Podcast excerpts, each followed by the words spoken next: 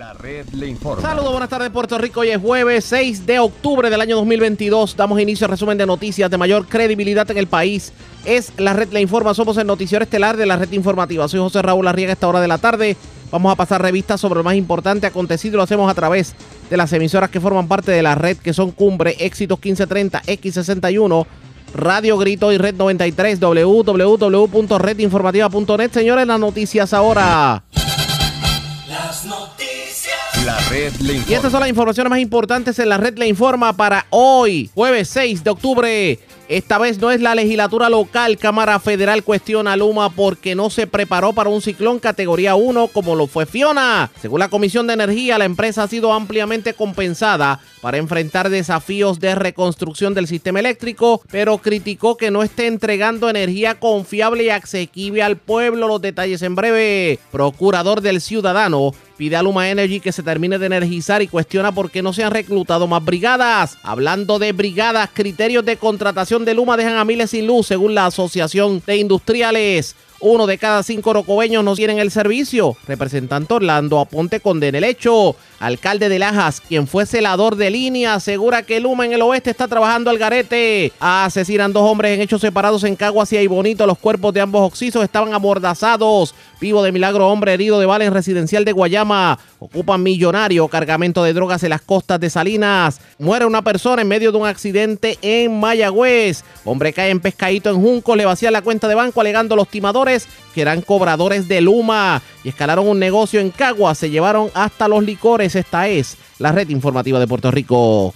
Señores, damos inicio a la edición de hoy jueves del noticiero estelar de la red informativa de inmediato a las noticias. La Comisión de Energía de la Cámara de Representantes de Estados Unidos, no estamos hablando de Puerto Rico, estamos hablando del Congreso, afirmó que Luma Energy no se preparó para afrontar el huracán Fiona que afectó a Puerto Rico el pasado 18 de agosto y criticó que la empresa no esté entregando energía confiable y asequible a los puertorriqueños. Señores, en una carta enviada al presidente de Luma, Wayne Stensby, la comisión señala además que la compañía ha sido ampliamente compensada para enfrentar el desafío de la reconstrucción del sistema eléctrico. Asimismo, la misiva indica que hay una grave preocupación por el apagón en la isla de Puerto Rico después del huracán Fiona, que dejó aproximadamente 1.5 millones de sus clientes sin electricidad. Según la comisión del Congreso, los continuos apagones y la interrupción total de energía después del huracán Fiona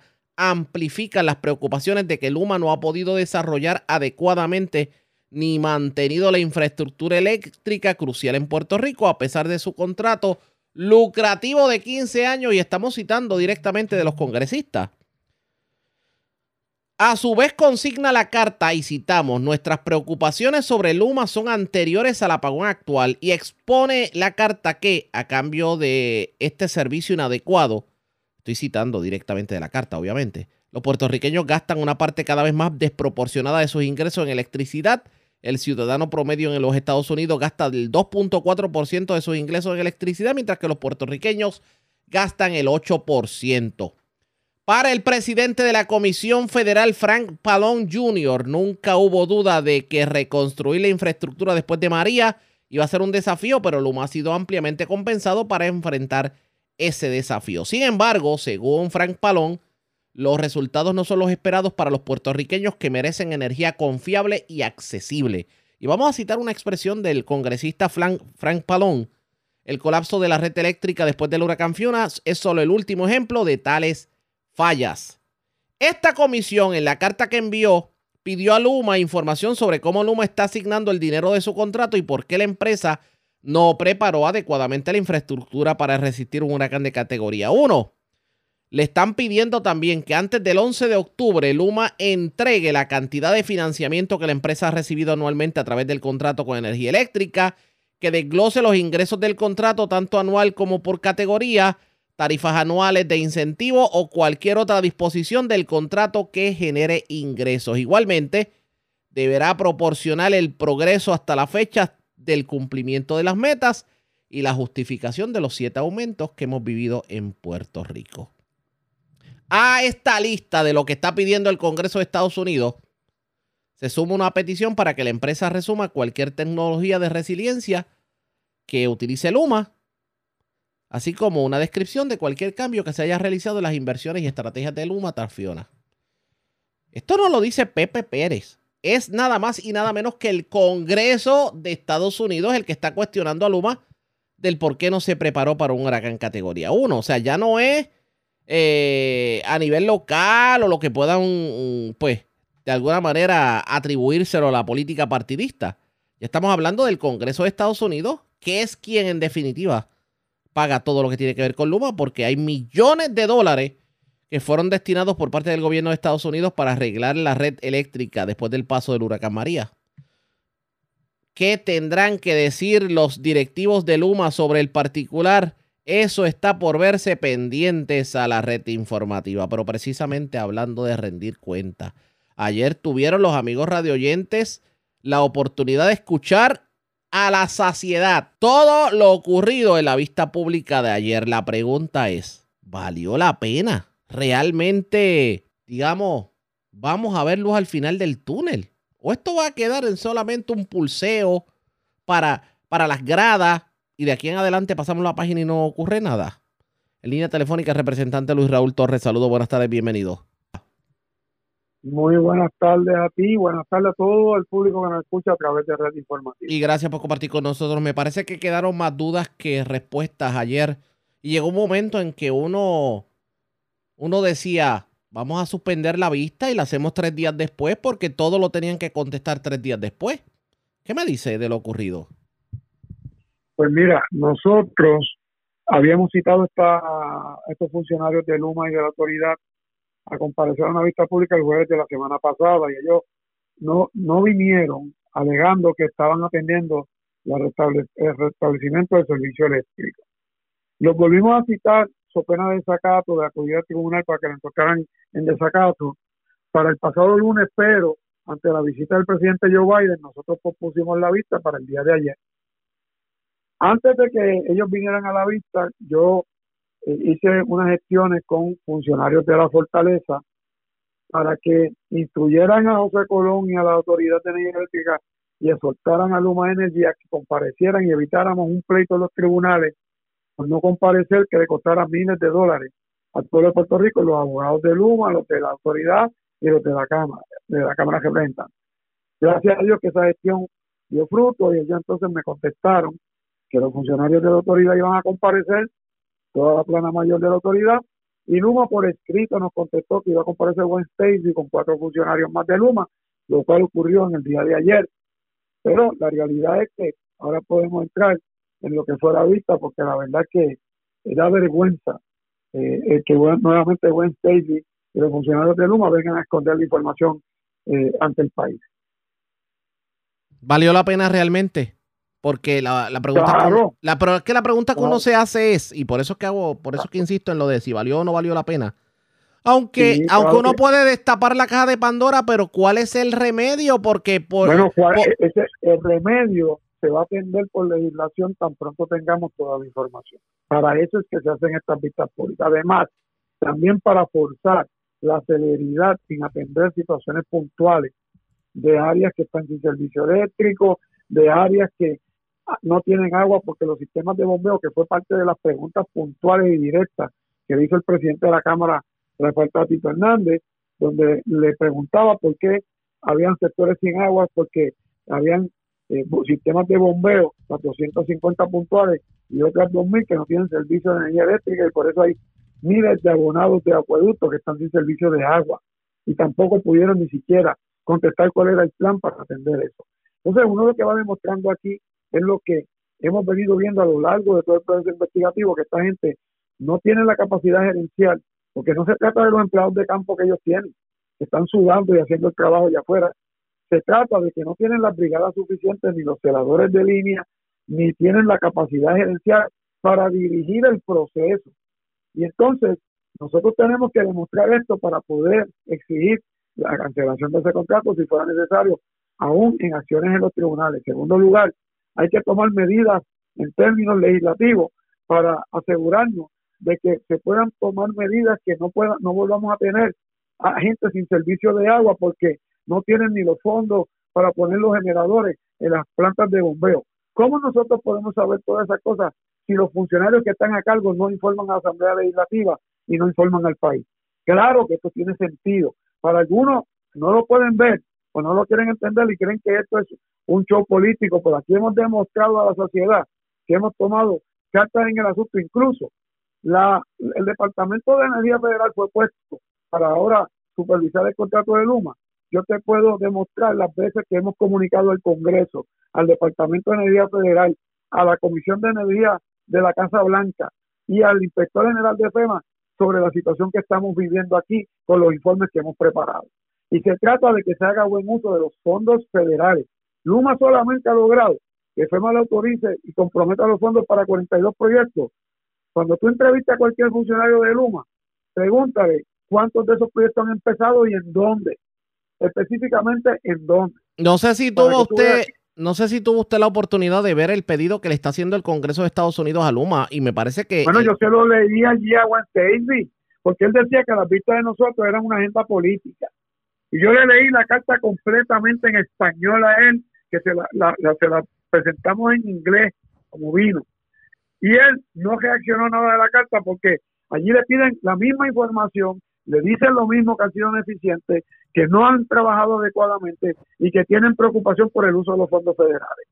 Y entonces que tienen que rendirle cuenta a la Comisión de Energía de la Cámara de Representantes Federal y que tienen que ir a, a una reunión con ellos antes del 14 de octubre. Así que y, yo le dije, usted también va a decir que ellos tienen una agenda política contra Luma, que esto es político, o usted tiene miedo que ellos puedan quitarle los fondos federales para el sistema eléctrico de Puerto Rico por causa de su negligencia. No pinta bien definitivamente. Mientras tanto, el gobernador, ¿qué le dice usted al gobernador tomando en consideración lo que escuchamos ayer? Pues mira, el gobernador hace dos meses, un mes y medio, que le pidió cambio a Luma y a las compañías dueñas cuánto hay y pidió cambio de la gerencia.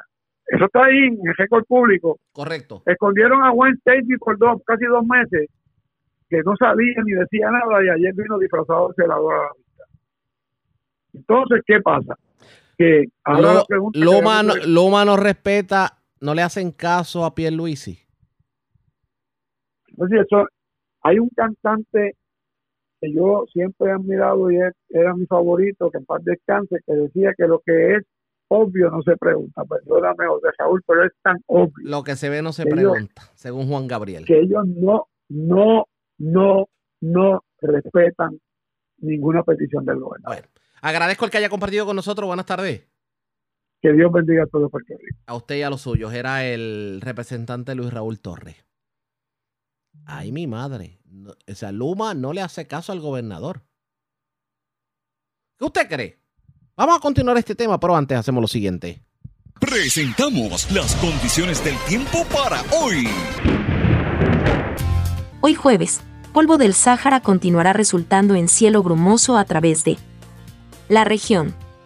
Sin embargo, se espera desarrollo de aguaceros inducidos diurnamente con tronadas aisladas sobre el suroeste de Puerto Rico. A través de las aguas locales, se espera oleaje de picado a peligroso para las aguas mar afuera del Caribe y el pasaje de Mona, a medida que un área de baja presión se mueva muy al sur hasta 7 pies.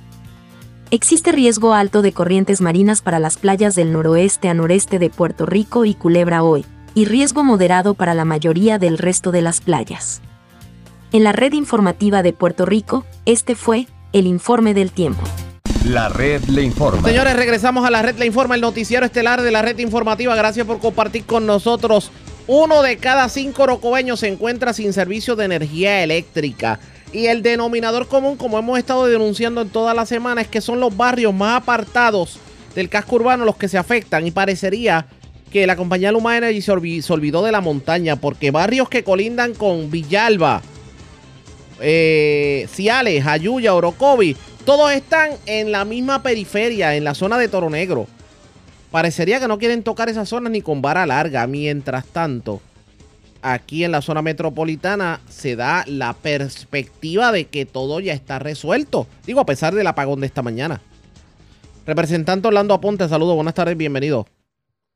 Saludos, muy buenas tardes a ti y a la gente que nos sintoniza. Gracias por compartir con nosotros. Uno de cada cinco rocobeños sin energía eléctrica. ¿Cómo uno explica esto?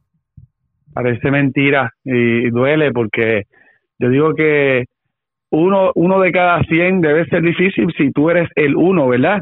Pero eh, eso, uno llegar a cualquier lugar, eso es como para que la gente lo visualice.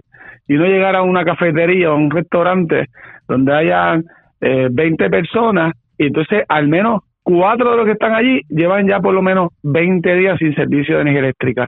Y lo, y lo triste es que si vemos a, a buscar números, data, la gente precisamente que están en esta situación son los que viven en lugares más remotos de los cascos urbanos, son los que viven en lugares lejos de los supermercados, o que no pueden precisamente abastecerse de suministros porque como no tienen eléctrica y no tienen un refrigerador, un refrigerador, una nevera para guardar sus alimentos, pues tienen que salir a diario.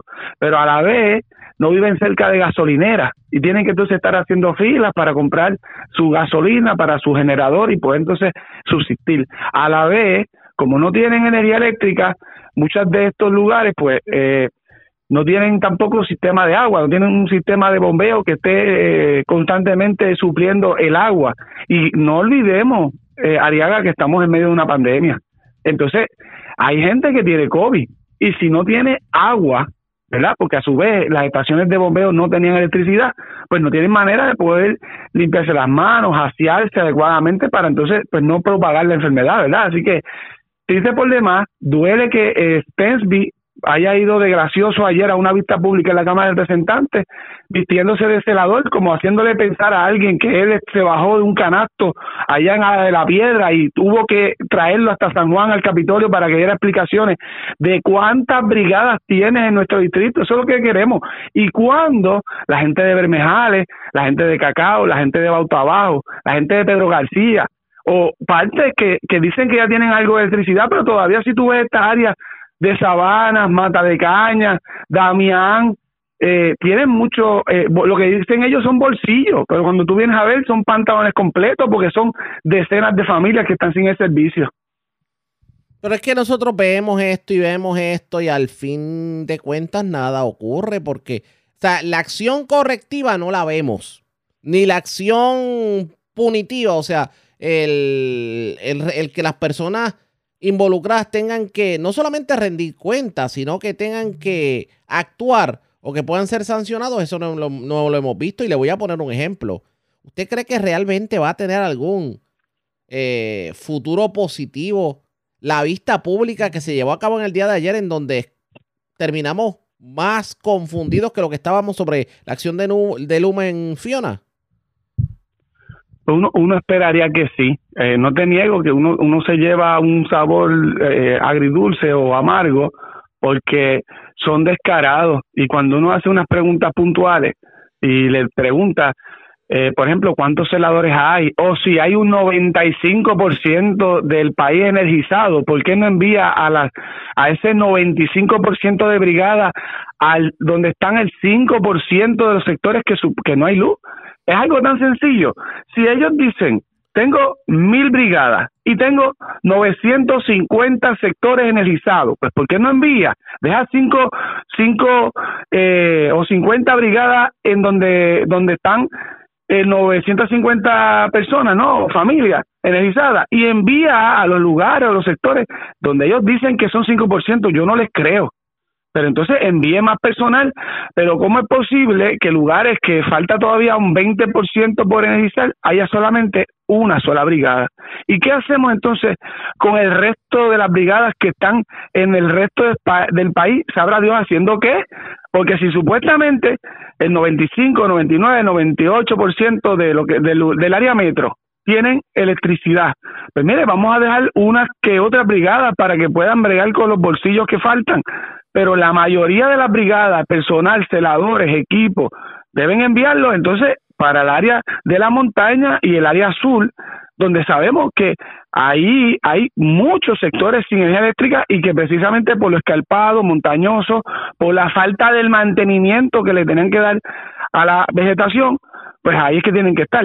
Si uno se lleva un solo este amargo porque tiene razón, duele que uno no vea eh, de parte del gobernador que es el que tiene que llevar esa ejecución. Nosotros en la legislatura fiscalizamos, pedimos información, la hacemos pública, pero quien tiene la última palabra finalmente es el gobernador y, y, estamos claros que él ha estado los pasados años defendiendo la gestión de Luma y peor que defenderla, haciendo un amague cuando él sabe que no están haciendo un buen trabajo y no están cumpliendo con su con el, su contrato, no están cumpliendo con sus métricas y él dice cosas genéricas como que los tengo en probatoria, si, si, si como con eso temblara alguien, hubiera una consecuencia, o le estoy, no, no les voy a quitar el guante de la cara, no olvídese gobernador, no diga ese tipo de, de generalidades, tome acción concreta y diga, si en X momento, fíjate que el gobernador ni lo respetan porque él había dicho que tenía uno, unas métricas o unas metas establecidas y ninguna de esas metas le han cumplido, pues ¿qué es lo que él tiene que hacer? no hacer gestiones dirigidas precisamente para no renovar ese contrato y buscarle otras alternativas al sistema energético que no sea Luma, porque no son problemas de fondos tampoco. Ahí el gobernador, el presidente anunció estos días más de 60 millones por encima de los sobre 13 billones, no dije millones, 13 billones, 13 mil millones que ya estaban asignados al sistema energético del país. Pero es verdad, molesta que aunque la legislatura fiscaliza, señale, pide transparencia, citas o pena de sacato, al final del día, pues no vemos luz porque falta ejecución por parte del gobernador. No pinta bien, definitivamente, pero todo tiende a indicar que vamos a estar con, con Luma 15 años más.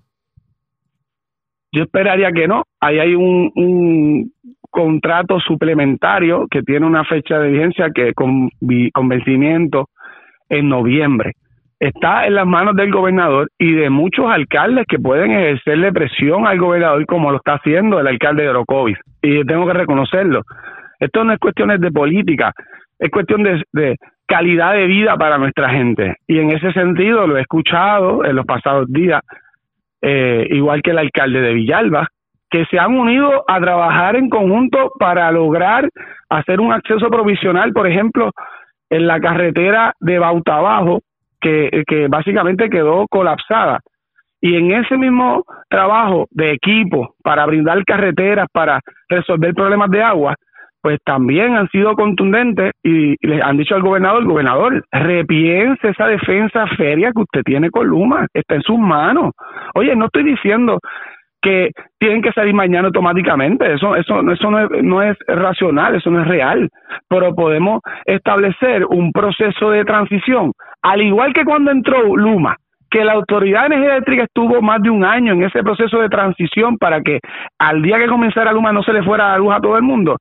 Lo mismo podemos hacer, pero no hay duda que a pesar de los millones que se está ganando Stensby, todo eso herencial y todo eso accionista, que hasta recientemente la compañía Madrid en Canadá fue sancionada con sobre 30 millones de dólares por estar inflándole los costos para subirle las tarifas a los abonados pues ya es momento de que busquemos otras alternativas. Eso está en manos del gobernador y yo he visto, por lo menos enérgicamente, a alcaldes de todos los partidos pidiéndole una acción concreta al gobernador.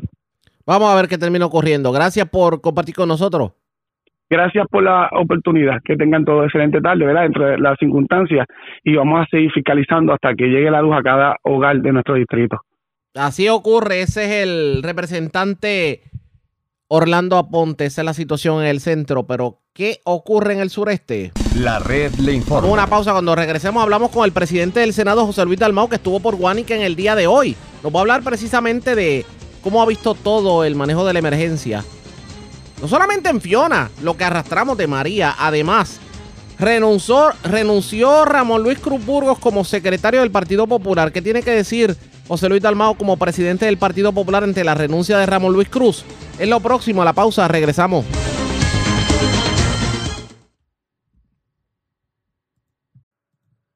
La red le informa. Señores, regresamos a la red le informa, el noticiero estelar de la red informativa. Gracias por compartir con nosotros. Hoy el Senado de Puerto Rico se encuentra en Guánica, eh, ayudando a personas a llenar ayuda en cuanto a FEMA se refiere, llevando comida y artículos de primera necesidad, personas que todavía están sin agua y sin luz tras el paso de Luma. Y sobre el particular habló el presidente del Senado, José Luis Dalmau, quien entiende que aquí en Puerto Rico simplemente no hemos sabido manejar las ayudas que nos están llegando a tal extremo de que solamente un por ciento de los fondos asignados para la rehabilitación y reconstrucción bajo María son los únicos que se han utilizado. Expresiones de José Luis Dalmau. Escuchemos lo que nos dijo. que necesitan todavía que se reparen sus viviendas porque están destruidas desde María. Y si tenemos gente esperando desde María, pues es, es natural que el gobierno no estaba listo ni preparado para enfrentar otro fenómeno atmosférico como el de Fiona. Así que nosotros desde el Senado, en la manera en que podamos colaborar, lo hemos hecho con muchos municipios, en el día de hoy vamos para Guánica, donde se nos ha solicitado ayuda por parte de muchas comunidades que no tienen energía eléctrica y que necesitan llenar los documentos para la recuperación de lo que perdieron en el huracán. De la misma manera, los que no tienen energía eléctrica, vamos a estar distribuyendo comida preparada y vamos a estar llevando suministro. Esto es como parte de un esfuerzo que llevamos haciendo desde el día 20 de septiembre. 16, 17 días se van a cumplir y todavía el área sur-oeste no tiene energía eléctrica y no ha recuperado su sistema de agua potable. Hay que hablar de eso, claro, son los que no tienen voz ni tienen acceso a los medios de comunicación para hacer las denuncias de la incapacidad que ha tenido el gobierno para responderle a la gente después del huracán. Pero usted me habla de incapacidad y obviamente todos, todos pensamos en Luma, pero aquí hay que pensar también en acueductos, aquí hay que pensar en Cortres, aquí hay que pensar en, en, en dónde están los, la, la, la fiesta de millones de dólares que aquí se alegó que iba a llegar a Puerto Rico y que esto iba a ser el país eh, bollante económicamente. Ariaga se ha obligado el 1% de los fondos asignados. O, o, eh, 16 mil familias han solicitado ayuda a Col 3 para restaurar sus casas y solamente se han atendido 500 casos, de 16 mil solicitudes ya certificadas. 3.500 personas que lo perdieron todo en María llevan cinco años esperando una respuesta del gobierno. Muchos alcaldes se han quejado de que no hubo una respuesta rápida de acueductos para tener los generadores listos ante la falta de energía eléctrica para poder bombear el agua a las comunidades que necesitan agua potable. Precisamente Podemos acueducto. seguir. eh, a- eh, Todavía no ha habido un solo proyecto de carreteras para ayudar. Son los alcaldes los que han limpiado las carreteras y le han dado mantenimiento porque el Departamento de Obras Públicas, además de tener más de 3 mil millones de dólares, no ha comenzado un solo proyecto. Y es verdad, un puente no se trabaja de un día para otro, pero se van a cumplir cinco años de María. Y lo que a mí no me gustaría es que de aquí a cinco años estemos celebrando todavía los 10 años de María y los cinco años de Fiona sin haber recuperado a la gente que lo perdió todo. y mientras tanto, pues éxodo masivo de puertorriqueños a los Estados Unidos. No hay duda, hay personas que van y, tienen que regresar porque no encuentran allá lo que necesitan, pero hay otras que tienen familiares allá, reciben ayuda y se van buscando eh, poder eh, tener una calidad de vida razonable porque el gobierno aquí no ha sido capaz de atenderlos ante la emergencia de huracán. Es la única jurisdicción en los Estados Unidos, la única, que tiene cuatro, está manejando en estos momentos a la misma vez cuatro declaraciones de emergencia. La de María e Irma, la de la pandemia, la de los terremotos y la de Fiona. Y el gobierno recibe los fondos y ha sido incapaz de hacer un acuerdo con los alcaldes, que son los que yo entiendo que pueden más rápido resolverle las necesidades a la gente en los municipios. Esto no es un problema entonces de, de fondos, esto es un problema de administración. Esto es un problema de sensibilidad para atender la gente que necesita y que desde el gobierno tienen los recursos económicos para actuar y yo no sé cuál es el problema.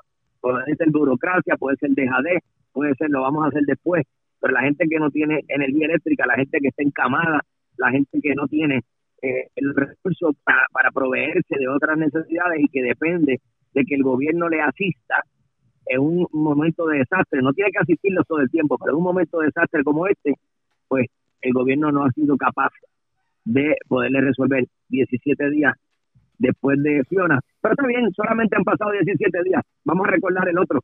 No hablemos de Fiona, hablemos de María. Cinco años. Y vamos a poner que el primer año, bueno, lo que llegaron los fondos y se identifican las ayudas y cuáles fueron las necesidades de cada municipio y lo que se restablece en el día eléctrica que tarda siete meses. El segundo año, bueno, pues el segundo año Trump estaba poniendo condiciones muy onerosas y había que buscar la manera de cumplir con las condiciones de Trump para que desembolsara el dinero. Está bien. Tercer año, bueno, hubo un cambio de gobernador, salió Ricky Rosselló, llegó a Wanda Vázquez. Cuarto año, llega otro gobernador. Ah, cinco años, Ariaga. Cinco años. Ya está bueno. Pero ¿de qué vale reclamar, exigirlo y hasta la legislatura involucrarse en investigaciones si a la hora de los laureles los que tienen que decidir entienden que todo está perfecto, que no hay problemas y que inclusive eh, las cosas se han hecho como se tenían que hacer y todavía aquí se, hay gente que se atreve a decir de que este es el año de la, de la ejecución. Eso dijeron en el 2019. Y ¿No recuerdas el gobernador Ricardo Rosselló? Sí, En el 2019 dijo, bueno, ya el huracán fue en el 17, el 18 fue la traba y la... Pero este es el año de la ejecución, el 2019. Sí, hubo una ejecución, el pueblo sacó a un gobernador de Fortaleza. usted augura una ejecución, digo, simbólicamente hablando, a la administración de turno precisamente por la forma en que han trabajado todas estas emergencias y la forma en que han trabajado el sistema eléctrico del país. Bueno, es que el país debe valorar y evaluar, ¿verdad? De acuerdo a, sus propias necesidades, lo que sucede en su entorno.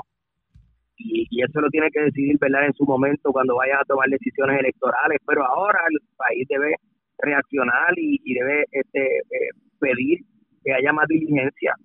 No puede un gobernador pararse frente a Biden y decirle que tiene el país 93% electrizado. Eso no es verdad. Eso no es verdad. Y nosotros se lo dijimos a los funcionarios de Biden. Aquí desaprovecharon, Biden, pero aquí desaprovecharon la oportunidad de la visita de Biden. Mira, yo creo que la visita de Biden es importante, primero porque le manda un mensaje al propio equipo de Biden, que para él es importante que se atienda a Puerto Rico y que se atienda con, con premura y con prioridad. Y yo tuve una parte con él de varios minutos posterior a la conferencia de prensa y lo, lo sentí genuino a él y su esposa en su interés de ayudar y en su interés de gente de su administración que también este, se, se esfuercen en que esa ayuda llegue y que se canalicen. De hecho, nombró a su secretaria de Energía para, para inspeccionar y ayudar a recuperar eh, el sistema de energía eléctrica en Puerto Rico. Pero si el gobierno, que es el que tiene la autoridad para hacer la ejecución, por eso es el poder ejecutivo, pues no se pone los patines, pues sigue la gente esperando porque haya una respuesta.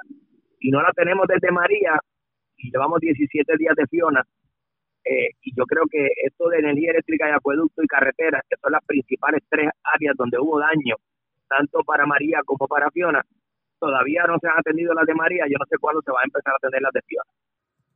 El también presidente del Partido Popular Democrático aprovechó para reaccionar a la renuncia del representante Ramón Luis Cruz Burgos como el secretario general de la colectividad. Asegura que las próximas semanas va a estar escogiendo, se va a estar escogiendo a su sucesor y negó que haya algún tipo de diferencia que haya provocado la dimisión del legislador.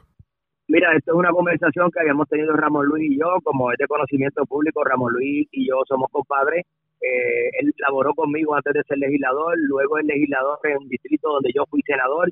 Nuestra relación es una buena relación, lo que sucede es que estábamos contemplando cambios en la estructura del partido de cara a la elección de una nueva junta y al ciclo electoral, donde las personas que ocupan cargos públicos pues se le hace más difícil al laborar en una estructura de reorganización y a la misma vez hacer campaña. Así que ya que se acerca un año preelectoral eh, y ocurrió algo también que fue el huracán Fiona y el compañero Ramón Luis está dedicado a atender a su distrito, su distrito todavía, Yaucoa, Maunabo, Patilla, algunas áreas de San Lorenzo no tienen energía eléctrica, no tienen agua potable, están trabajando por generadores. Eh, y él está dedicado a su distrito y, y aprovechó esta coyuntura de lo que habíamos dialogado eh, esta semana y en el día de ayer me presentó su carta de renuncia. En los próximos días yo estaré y estoy evaluando nombres y estaré haciendo los nombramientos de la estructura del partido, desde el secretario hasta otras estructuras que tendremos cambios también. O sea, que vienen cambios en toda la estructura del Partido Popular. Esto no tiene que ver con, con la posibilidad de que veamos algún tipo de, digamos, eh, contienda. Lo voy a poner de esa forma. Eh, personas que aspiran a la presidencia del partido y, y, pues que tal vez Ramón Luis Cruz está cuidando de apoyar a uno o otro candidato. Pues mira, la conversación que yo tuve con él es relacionada estrictamente a los cambios en la estructura del partido, las recomendaciones que él me ha dado de reorganización en algunos municipios que se han hecho hasta ahora. Eh, yo no tengo quejas. En el momento en que se abran las candidaturas y se sepan quiénes son las personas que van a estar disponibles, pues ahí cada cual, ¿verdad?, establecerá el rumbo que, quiere decidir. Hay personas que se involucran, hay personas que se quedan neutrales, eh, pero eso es parte de un proceso posterior. Eh, las conversaciones que yo he tenido con él es sobre la reorganización del partido y sobre qué personas deben estar en esa estructura que, que no estén cargadas con una candidatura y que sí con el compromiso de ayudar a la institución. Expresiones de José Luis Dalmau, presidente del Partido Popular y presidente del Senado de Puerto Rico. De hecho, eh, ¿qué terminará ocurriendo también con la reorganización del Partido Popular que se había planteado y el que, digamos, se vaya a cambiar toda la estructura directiva de la colectividad? Hay retadores para José Luis Dalmau porque eh, Jesús Manuel Ortiz, Carmen Maldonado, entre otros, pretenden ocupar esa silla. Vamos a ver qué termina ocurriendo pendientes a la red informativa. La red le Cuando regresemos las noticias del ámbito policíaco más importantes acontecidas, entre las que tenemos que destacar, se reportaron dos asesinatos en hechos separados, uno en Aybonito, el otro en Caguas, pero ambos cadáveres estaban amordazados. También se ocupó un cargamento millonario de drogas en las costas de Salinas. Una persona resultó herida de bala en un hecho ocurrido frente a un residencial de Guayama. Y señores, una persona cayó en el nuevo pescadito. Llaman diciendo que hay deudas de Luma. Las personas dan su información crediticia y le vacían las tarjetas de banco. Es lo próximo a la pausa. Regresamos. La red le informa. Señores, regresamos a la red La Informa. Somos el noticiero estelar de la red informativa, edición de hoy jueves. Gracias por compartir con nosotros. Vamos a noticias del ámbito policíaco. Una persona fue encontrada muerta, asesinada y amordazada. Esto ocurrió en el barrio La Plata de Aybonito. Además, una persona fue encontrada muerta en una residencia del barrio Gato de Orocovis y la información la tiene Huidalis Rivera Luna, oficial de prensa de la policía en Aybonito. Saludos, buenas tardes. Un asesinato fue reportado a eso de las dos y media de la madrugada de hoy en el kilómetro 54.8 de la carretera 14 en el barrio La Plata, en Aybonito. Según se informó preliminarmente, en el lugar se localizó en el pavimento el cuerpo de un hombre amordazado. Además, el cuerpo presentaba varias heridas de bala en diferentes partes del cuerpo. El occiso del momento no ha sido identificado y se investigan las circunstancias de estos hechos. Agentes adscritos a la División de Homicidio del Cuerpo de Investigaciones Criminales de Ibonito en unión a la fiscal de turno se encuentran trabajando la escena y se ampliará más adelante. A su vez se verificó una querella a través del sistema 91 donde se localizó el cuerpo sin vida de Yesenia Ortiz Rodríguez de 44 años, la cual no presentaba signos de violen- violencia. Eh, el agente Álvarez de Homicidio y el agente Espada de Servicios Técnicos eh, junto a la fiscal Nanes eh, Benítez se hicieron cargo de la investigación. Eh, Benítez se hizo cargo del traslado del mismo a la institución de ciencias forenses para los fines de autopsia. Buenas tardes. Y buenas tardes para usted también. Gracias, era Huidalis Rivera Luna, oficial de prensa de la policía en Aybonito, de la zona central. Vamos a la zona sureste de Puerto Rico, porque vivo de milagro se encuentra un hombre que fue herido de bala, esto en el residencial Jardines de Guamaní, en Guayama.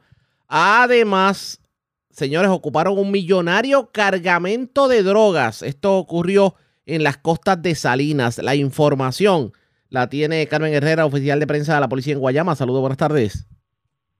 Muy buenas tardes. El negociador de la Policía de Puerto Rico, como parte de un plan de trabajo de vigilancia de la zona costera y marítima terrestre para contrarrestar el narco- narcotráfico a eso de las 2 y 46 de la tarde de ayer miércoles, el personal de la División de Inteligencia del negociado de Fuerzas Unidas de Rápida Acción en unión a la Unidad Aérea de Ponce, División Vigilancia Marítima de Guayama y Ponce ocuparon la cantidad de 18 faldos con aproximadamente 540 bloques. La evidencia ocupada arrojó positivo a cocaína según la prueba de campo realizada. El valor estimado de la sustancia es de 7 millones 560 mil dólares. El cargamento ocupado se encontraba semioculto en el, man, en el mangle, en el sector Las 80 en Salinas, donde también se encontró cuatro tanques de gasolina, un GPS marca Carmen, color gris oscuro y comida procedente de Venezuela, según se identifica en la etiqueta. En lo que va de año, se ha ocupado en las costas eh, 13.148 2.32 kilos de cocaína, 1.517 bolsas de cocaína, 36 kilos de marihuana, 482 bolsas de marihuana, para un total de 8.4 libras. Mientras que de heroína se han ocupado 55 bolsas. También de la sustancia fentanilo, un kilo y 85 cápsulas de crack. Como resultado de estas incautaciones, los agentes han efectuado 85 arrestos hasta la fecha de hoy desde el comienzo de este año. Mientras un hombre resultó herido de bala a eso de las 8 y 25 de la noche de ayer en la calle principal de Residencia Jardines de Guamaní en Guayama. Según informó Juan Sánchez, que mientras se encontraba compartiendo en el lugar con otras personas practicando y manipulando pistolas neumáticas, escuchó varios disparos provenientes de un auto en movimiento. Acto seguido, este se percató de que había resultado herido de bala en la pierna derecha. El perjudicado fue transportado con un familiar a un hospital del área donde el doctor Javier Alicea indicó que su condición era estable. El caso fue referido a la División de Agresiones del Cuerpo de Investigaciones Criminales de Guayama, quienes harán cargo de la investigación. Es lo que tenemos por el momento. Buenas tardes. Y buenas tardes para usted también. Gracias, era Carmen Herrero, oficial de prensa de la policía en Guayama del sureste. Vamos a la zona centro-oriental de Puerto Rico. Otro asesinato se reportó esta vez en Caguas. El cadáver fue encontrado amordazado. También escalaron Burger Town en el casco urbano de Caguas. También las autoridades ocuparon drogas en intervenciones en el residencial Turabo Heights en Caguas y en el sector La Polilla de Juncos. Y en Juncos también una persona fue timada, le dijeron que tenía una deuda con Luma, dio su información crediticia, sobre todo la tarjeta de crédito, el número, y pues le hicieron transacciones y le llevaron casi dos mil dólares. Edgardo Ríos Queret, oficial de prensa de la policía en Caguas, con detalles. Saludos, buenas tardes. Buenas tardes. ¿Qué información tenemos? Un asesinato fue reportado, eso de las 2 y 29 de la madrugada de hoy, en el kilómetro 45.5 de la carretera 1, en el sector jurado del barrio Batriz de Caguas.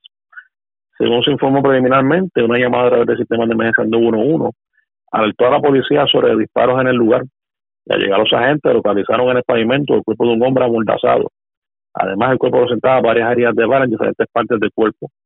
El occiso en momento no ha sido identificado y se investiga el móvil de los hechos. El agente Quiñones, aquí en domicilio del 6 de Caguas, en unión al fiscal Francisco González, hicieron cargo de la investigación. También, en continuidad con el plan 100 por 35, en horas de la mañana de ayer, antes de el negociado de drogas, narcóticos, control del vicio y armas ilegales de Caguas, realizaron el arresto de tres hombres, la ocupación de sus tasas controladas, dinero efectivo y el hallazgo de municiones, luego de intervenciones realizadas en el residencial Turabo en Caguas y en el sector de la Polilla en Juncos. En el residencial Turabojay fueron arrestados Joshua Sánchez y Carlos Santiago, ambos de 23 años, y fue ocupado como evidencia 421 pastillas, 143 bolsitos de cocaína, 132 bolsitos de marihuana, 22 copos de marihuana, 12 cápsulas de crack, 7 de heroína y 1.592 dólares en efectivo. Adicionalmente, en el edificio 17 fue realizado el hallazgo de tres municiones calibre 9 milímetros. Posteriormente, en la calle Guaybaná del sector La Polilla en Juncos, fue arrestado Héctor Carmona, de 22 años, y se ocuparon 24 bolsitos de cocaína, 11 pastillas, 4 bolsitos de marihuana y 265 dólares en efectivo. Estos casos serán consultados con la Fiscalía de Caguas para la correspondiente erradicación de casos criminales. También escalamiento fue reportado en horas de la tarde de ayer en el restaurante Burger Town, ubicado en la calle Acosta, esquina Vizcarrondo, en Caguas. Según informó el querellante, que alguien logró acceso al lugar a través de la azotea y se apropió de 14 botellas de diferentes licores valoradas en 565 dólares y 1.500 dólares en efectivo. También la policía investigó una querella de timo y estafa recibida durante la mañana de ayer miércoles, ocurrida en el barrio Seiba Norte, sector Santana, en Juncos. Según informó el perjudicado, que recibió una llamada de una persona que se identificó como empleado de Luma Energy y le manifestó que este tenía un atraso en su factura de energía eléctrica. Acto seguido, el mismo le brindó información de su tarjeta de crédito y alguien le realizó tres transacciones gravantes a dos mil dólares. Ambos casos están siendo investigados por la edición de delitos contra la propiedad del CIC de Caguas. Y pasen buenas tardes. Y buenas tardes para usted también. Gracias, Ricardo Ríos Queret, oficial de prensa de la policía en Caguas, de la zona centro-oriental. Vamos a la noroeste porque Vivo de milagro se encuentra un hombre de 42 años residente en Isabela, quien fue herido de arma blanca, un hecho ocurrido en la carretera 466 en el barrio Jobos. La información la tiene Juan Bautista, ya el oficial de prensa de la policía en Aguadilla. Saludos, buenas tardes. Sí, buenas tardes para ti, Ariaga. Buenas tardes para el público Radio Escucha. Como expresaste, tenemos que el Distrito Policiaco de Isabela investiga este incidente de agresión con arma blanca que fue reportado a las 2 y 30 de la madrugada de hoy en un tramo de la carretera 466, jurisdicción del barrio Jobos en Isabela. Según se informa, a la sala de emergencia de uno de los hospitales de nuestra región acudió Yamil Hernández Delis, de 42 años, residente de ese municipio. Este presentaba heridas cortantes en uno de los dedos de la mano derecha y en el área de la cabeza, además de laceraciones en el brazo izquierdo. Eh, la persona indica que estas heridas son producto de una agresión en su contra por parte de un sujeto el cual puede identificar. El agente Gilberto Álvarez, supervisado por el sargento Fernando Gregory, realizó la investigación inicial de estos hechos, cuya pesquisa fue referida al Cuerpo de Investigaciones Criminales de nuestra área policíaca de Aguadilla. Gracias por la información. Buenas tardes. Buenas tardes. Gracias, era Juan Bautista, ya la oficial de prensa de la policía en Aguadilla del noroeste. Vamos al oeste de Puerto Rico porque en condición, bueno, falleció una persona, debo decir. En medio de un accidente ocurrido en la 102, esto frente a Power Security en Mayagüez. La información la tiene Lorey Mercado, oficial de prensa de la policía en el oeste. Saludos, buenas tardes. Buenas tardes. Esta información preliminar. Agentes adscritos a la División de Patrullas Carreteras de Mayagüez investigan una llamada a través del sistema de emergencia 911, donde alertó a las autoridades sobre un accidente de auto de carácter fatal con objeto fijo, ocurrido en la mañana de hoy en la carretera 102, kilómetro 2.5, en el establecimiento de la compañía Power Security en Mayagüez. Según se informó, mientras un hombre que aún no ha sido identificado, conductor de un vehículo Isuzu Trooper color rojo, transitada por la vía pública antes mencionada, perdió el control y dominio del mismo, impactando una pared de concreto de dicho establecimiento y falleciendo en el acto. Al lugar se personó el teniente José Alebrón, oficial M6 para la supervisión. Más adelante se estará ampliando esta información. Sería todo. Gracias por la información. Buenas tardes. Buenas tardes. Lorey Mercado, oficial de prensa de la policía en Mayagüez del Oeste. Vamos a la zona de la montaña. Dos allanamientos se reportaron en residenciales de Jayuya. ¿Qué ocuparon en medio de los allanamientos? La información la tiene Javier Andújar, oficial de prensa de la policía en Utuado. Saludos, buenas tardes. Buenas tardes, Arriaga. Buenas tardes a todos los amigos de Escucha. Como tú bien dijiste, agentes adscritos a la División Drogas y Narcóticos de Utuado, dirigido por el teniente Denis Aviles, diligenciaron una orden de arresto en el residencial La Montaña en Jayuya en horas de la mañana y madrugada y tarde de ayer. Según la información, el allanamiento se diligenció en el apartamento 72 del edificio 7 del mencionado residencial. En este se logró el arresto de un hombre y una mujer, a su vez que se intervino con tres menores de edad. En el lugar se logró ocupar 33 bolsas de crack, 15 de marihuana, nueve bolsas de cocaína para Fernández, seis radios de comunicación y 4.124 dólares en efectivo. El caso fue investigado por el agente Juan Astor y diligenciado por el agente Martín Olivencia bajo la supervisión del sargento Gerardo Rivera. Los arrestados fueron identificados como Cristian Josué Matos Colón, de 24 años, residente en Ponce, y Moraima Hernández, de 37 años, residente en Jayuya. Cabe mencionar que Matos Colón es sospechoso de otros delitos ocurridos en los municipios de Ponce y Jayuya. Por otro lado, agentes adscritos a la División de Inteligencia Criminal diligenciaron una orden de arresto en el residencial eh, La Montaña. Esto como parte, ¿verdad?, del plan de trabajo establecido durante el día de ayer en unión con, con las demás agencias. Según la información, el allanamiento se diligenció en el apartamento 62 del edificio 8, en el que se logró el arresto de un hombre. En el lugar se logró ocupar 318 bolsas de crack, 316 bolsas de cocaína, 36 frascos con marihuana, 182 copos de la misma sustancia, una funda transparente con picadura de marihuana, para Fernalia, una pistola Glock 9 milímetros, 264 municiones calibre 9 milímetros, un cargador tipo tambor y seis cargadores para el arma 9 milímetros. El arrestado fue identificado como Ricardo Costa López, de 41 años y residente en el lugar del allanamiento.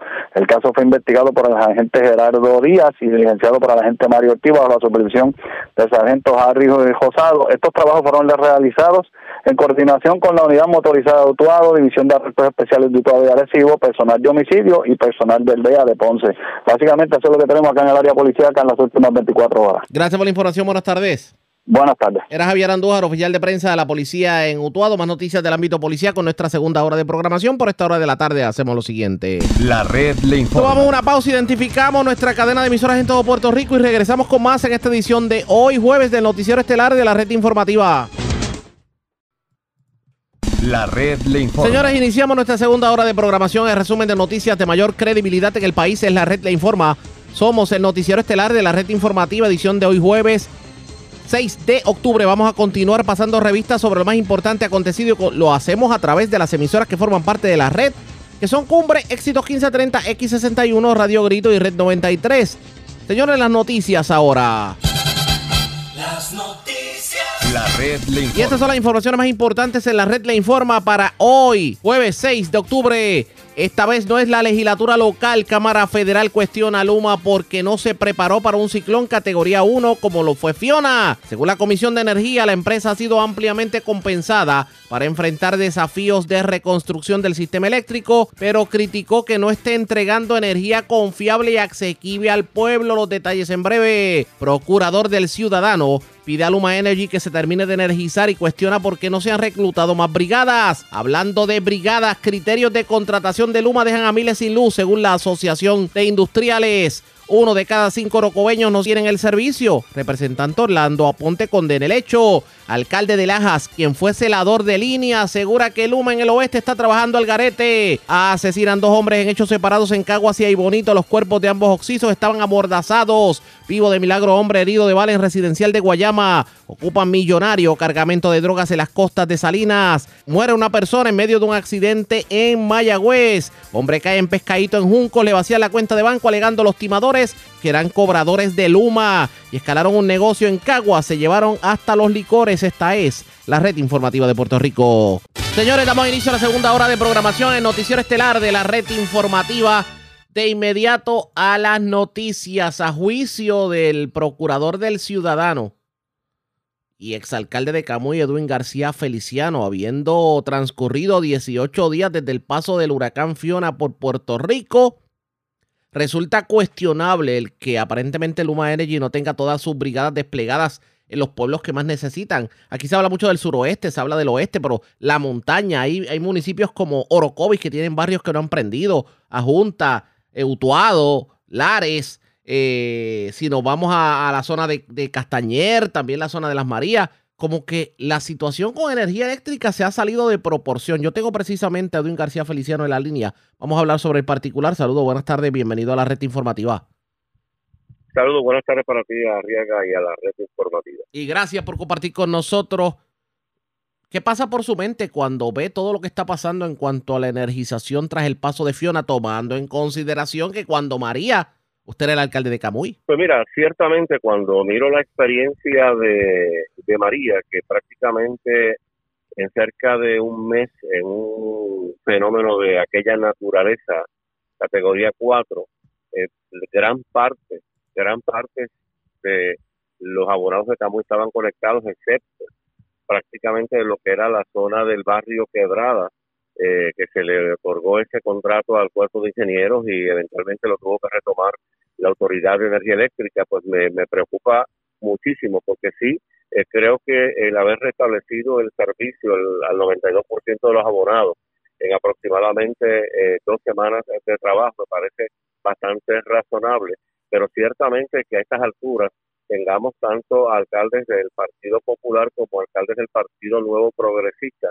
eh, ciertamente haciendo un grito de desespero por todos estos sectores, por los famosos bolsillos que se van quedando en uno y otro pueblo, pues ciertamente esa preocupación, Arriaga, porque cuando hablamos de que no tenemos el servicio de energía eléctrica o el servicio de agua potable o los hospitales funcionando, de lo que estamos hablando, es ciertamente de la carencia de unos servicios básicos que afectan los derechos fundamentales del ser humano, el derecho a la vida, el derecho a la salud, el derecho a disfrutar de la propiedad que uno tiene. Si uno no tiene energía eléctrica, uno tiene que estar dependiendo de un generador que también, por otro lado, cuánto cuesta eh, mantener ese generador funcionando, especialmente si hay una persona encamada que necesite eh, ciertas atenciones en donde haya eh, energía eléctrica en la casa, de igual manera personas que necesitan insulina. Así que me parece que es importante eh, que a estas alturas el nivel de comunicación con los ejecutivos municipales y las ejecutivas municipales, allí donde no haya este, este servicio, sea eh, un, un, nivel de comunicación de, de, alto de alto nivel porque ciertamente eso es lo que va a provocar es que por lo menos se puedan contratar trabajos o solicitarle a ese ejecutivo o esa ejecutiva municipal que pueda ayudar en el proceso, que estoy seguro que la que la inmensa mayoría está en esa disposición, lo han demostrado en el pasado, eh, lo están haciendo en este en este evento. Así que esa es la preocupación que nosotros tenemos y, creo entonces que si puedes desplegar eh, y si no, el compromiso de Luma ciertamente era el traer brigadas de ya fuese de Canadá o de Estados Unidos para eh, ayudar a energizar o por otro lado subcontratar. Que si eso eventualmente lo tiene que pagar el pueblo de Puerto Rico bueno pues ciertamente ese es el ese es el contrato que se hizo ese es el riesgo que tenemos y al final del día eh, no podemos decir, bueno, pues no vamos a traer o no vamos a contratar brigadas o no vamos a hacer esto o no vamos a hacer lo otro porque hay que pagarle eso a Luma y eventualmente le va a costar al pueblo de Puerto Rico. O hacemos una cosa o hacemos la otra. Yo creo que hay que eh, hacer el sacrificio y ciertamente brindarle en el menor tiempo posible ese servicio a nuestra gente. Lo que pasa es que uno no entiende si Luma Energy llegó a la Autoridad de Energía Eléctrica para atender una corporación en quiebra ¿por qué hay que pagarle cientos de dólares la hora a un celador que no conoce del sistema puertorriqueño y no se pueden utilizar los empleados que están en destaque en otras agencias de gobierno que se conocen de memoria el sistema? Oye, Arriaga, si tuvieron un año, la autoridad, en este caso la autoridad y Duma tuvieron un año para coordinar y para evaluar y para visitar eh, la isla de Puerto Rico antes de comenzar el, el bendito contrato del pasado primero de junio del 2021, todo un año. Y aparentemente ese año se perdió, no se hizo ese tipo de coordinación porque si tú tienes empleados, más allá de lo que está señalando los empleados que eran de la Autoridad de Energía Eléctrica, aquí hay compañías especializadas en ese tipo de trabajo. Pero de igual manera, si tuviste un año y sabes que vas a administrar eh, un sistema de energía eléctrica en una isla donde la topografía es diferente, muy probablemente a otros lugares donde estás administrando servicios de igual naturaleza. Tuviste un tiempo razonable para traer personal para adiestrarlo, aunque no lo dejaras aquí en la isla y se fueran eventualmente a Canadá o se fueran eventualmente a Texas. Los tenías prácticamente ya listos y conociendo lo que es la topografía nuestra y el sistema nuestro pero lamentablemente esa no es la experiencia que hemos visto.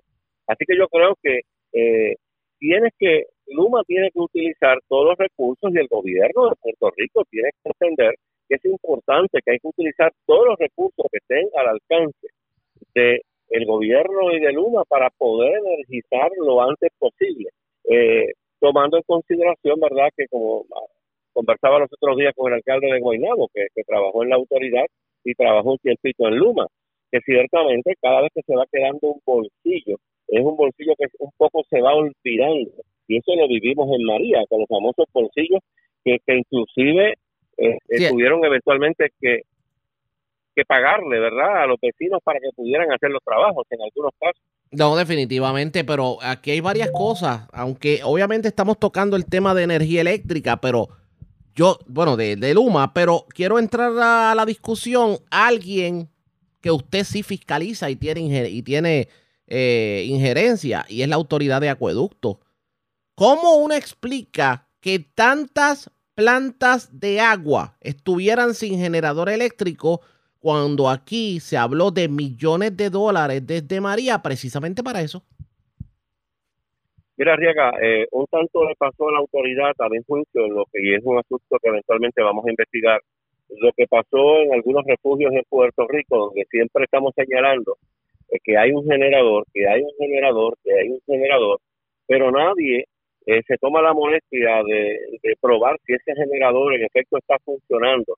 ¿Quién lo va a suplir de combustible? ¿Dónde está ese combustible? Si se daña el generador, ¿quién va a reparar el generador? No es que haya un generador, nosotros enviamos investigadores nuestros luego de haber pasado el fenómeno de Fiona y en cuántos refugios el generador no funcionó, en cuántos refugios las las cisternas no funcionaron. Pues lo mismo le pasó a la autoridad de, de acueductos y alcantarillados, en algunos casos porque no tenía el generador con el tiempo que tuvo posiblemente para prepararse, pero en otros casos también el generador no funcionó.